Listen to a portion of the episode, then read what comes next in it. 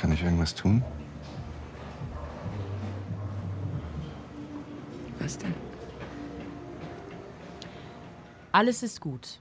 Ein Film von Eva Trobisch, Text von Katja Zellweger. Janne, die Hauptfigur in Eva Trobischs ersten Langspielfilm Alles ist gut, ist selbstbestimmt und reif. Will heißen, sie hat mit ihren über 30 Jahren Erfahrung und kann Grenzen setzen. Das heißt auch, dass sie an einem Klassentreffen trotz Beziehung etwas mit dem fremden Martin flirten und trinken kann.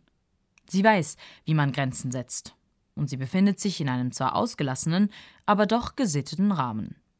Darum bietet sie Martin mit der klaren Ansage, er dürfe bei ihr auf dem Sofa pennen, einen Schlafplatz bei sich an. Es kommt, wie es überhaupt nicht kommen müsste. Angetrunken witzeln sie rum, er fordert einen Kuss, worauf sie ihn belächelt, ihm ein Küsschen gibt und meint, ab ins Bett jetzt. Darauf er, merkst du eigentlich, dass du mit mir wie mit einem Fünfjährigen sprichst? Janne kontert, so benimmst du dich ja auch. Doch damit ist die Sache nicht erledigt. Martin hieft sie hoch auf die Küchenablage, langt ihr zwischen die Beine. Erst zögernd, dann bestimmt entwindet sie sich ihm, sagt Lass mal und schlägt dabei an einer Kante ihr Gesicht an. Martin setzt zum Trösten an, leitet aber direkt dazu über, seine Hose zu öffnen und in sie einzudringen. Jannes Widerstand beschränkt sich auf ein ironisches Echt jetzt, gefolgt von einem abgelöschten Gesichtsausdruck und einem Fertig. Eine knappe Minute geht es, bis der uneinvernehmliche Sex durch ist und Martins Stöße ein Ende nehmen. Aber war das eine traumatisierende, stigmatisierende Vergewaltigung? Janne verweigert sich konsequent dieser Sichtweise und dieses Wortes. Die ob dem blauen Fleck am Auge alarmierte Mutter nennt Janne hysterisch und verbietet ihr das Wort. Janne, das wird klar, ist nicht gewillt, ein Opfer zu werden. Alles ist gut, ist ihr Motto. Der gleichnamige Film aber ist eine Erzählung über eine Vergewaltigung, die keine sein sollte, über Opfer und Täter, die beide wider Willen in einer Rolle gefangen sind. In Rollen nämlich, die sie gleichermaßen überfordern und ablehnen, die nicht zu ihrem Selbstbild passen. Es tut mir leid. Ich weiß auch nicht. Jetzt musst du schon ein bisschen, ein bisschen sagen, was du so brauchst oder was ich tun kann. Du bist ja süß. Kannst mir mal eine Tafel Schokolade vorbeibringen. Martin ist der Schwager von Jannes neuem Chef Robert. So müssen die zwei plötzlich im Kopierraum Smalltalken, den Chef in die Oper begleiten oder gemeinsam mit Jannes unwissendem Freund Pete bowlen gehen. Regisseurin Eva Trobisch fokussiert mit diesem unglaublich überzeugend gespielten und erzählten Film mitten auf die Feindifferenzierung dieses Themas. Ein Thema nämlich, das selten so trennscharf ist, wie man es gerne hätte. Und sie tut dies, ohne auch nur einmal das Wort Vergewaltigung zu benutzen. Denn bei einer Vergewaltigung sind die Rollen klar. Es gibt den Täter, das Opfer. Meistens ist es deckungsgleich mit einem aggressiven, aktiven, bedrohlichen Mann und einer bedrohten, passiven Frau. Die Opfer müssen der Polizei handfeste Spuren ihres Widerstands nachweisen. Opferschaft ist einfacher und klarer beweisbar als Täterschaft, ähnlich wie etwa Mutterschaft gegenüber einer Vaterschaft. Das Thema ist stark tabuisiert. Wenn, dann sprechen die Opfer darüber und sie werden auch mehrfach stigmatisiert. Die Frau gilt als schwach, unterlegen, beschmutzt und meist haftet der Verdacht von Fahrlässigkeit an ihr.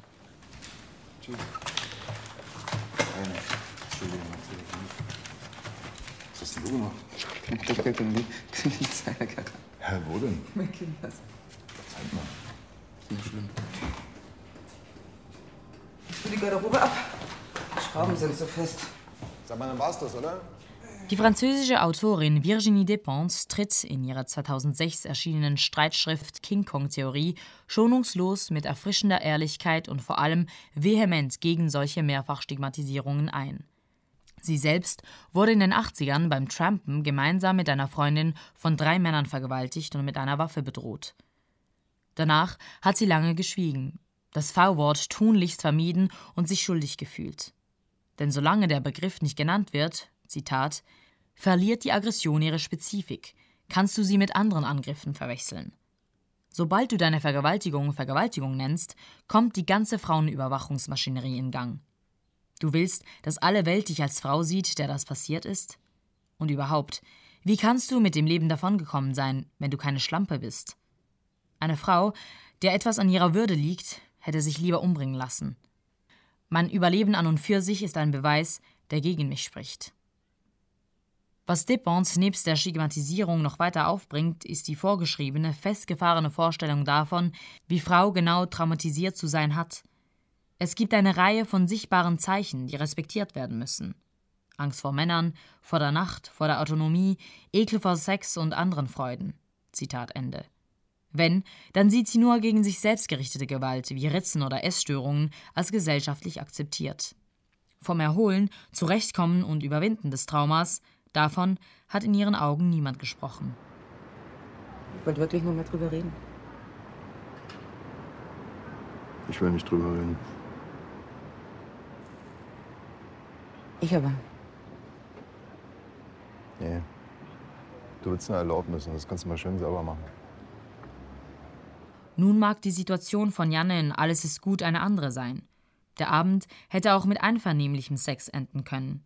Mit einem kleinen Ausrutscher nach dem Klassenfest. Und einen Moment lang hat vielleicht auch die Möglichkeit dazu bestanden. Aber Janne hat deutlich Nein signalisiert. Auch wenn wohl mit einem Lächeln auf den Lippen. Die vielleicht üblichen Fragen ploppen umgehend auf. Hat sie ihn provoziert und dann kalt abblitzen lassen? War sie zu kokett, zu herausfordernd? Darf man zu jedem Zeitpunkt abbrechen? Was, wenn er ihre Zeichen einfach nicht verstanden hat? Sie hat sich nicht bis zum Tode gesträubt und es einfach über sich ergehen lassen.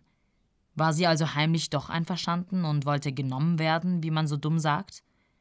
Stattdessen sollte die erste Frage doch lauten, warum er sich anscheinend nicht kontrollieren konnte und ob Mensch tatsächlich so triebgesteuert ist.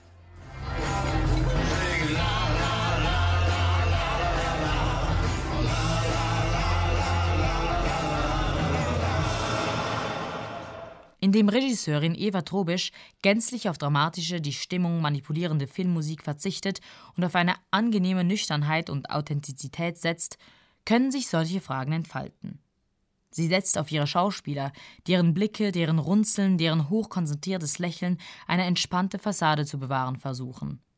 Trobisch lässt aber auch die andere Version der Geschichte nicht außer Acht, was dem Film erst richtig Tiefe verschafft. Martin in seinem gestärkten Hemd und mit der randlosen Brille ist der höfliche Saubermann, der ebenfalls total überfordert ist mit der Situation. Stets sucht er das Gespräch, um dann Sachen zu sagen wie: Naja, es tut mir leid. Weiß auch nicht, keine Ahnung, was man da jetzt macht. Oder du musst bisschen sagen, was du so brauchst. Wenn das nicht ehrlich gemeint wäre, wäre seine Hilflosigkeit so lächerlich gegenüber der subtilen Ironik und Überheblichkeit Jannes, die an einem Punkt sogar eine Umkehrung beginnt. Doch alles bringt Janne nur bedingt weiter. Sie verschweigt Pete den Vorfall, verbittet sogar sich selbst das Selbstmitleid und dennoch fährt sich ihr Leben wie von Geisterhand an die Wand. Am Ende kann sie nur noch in kompletter Verneinung der Fakten verharren. Das heißt nicht, dass, weil sie sich dem Opferstatus verweigert, sie alles falsch macht. Oder dass es keine Vergewaltigung war. Es heißt nur, dass Opfer ihren eigenen Weg der Erholung suchen müssen. Kriegst den Griff, ja? Alles ist gut. Ein Film von Eva Trobisch, Text von Katja Zellweger.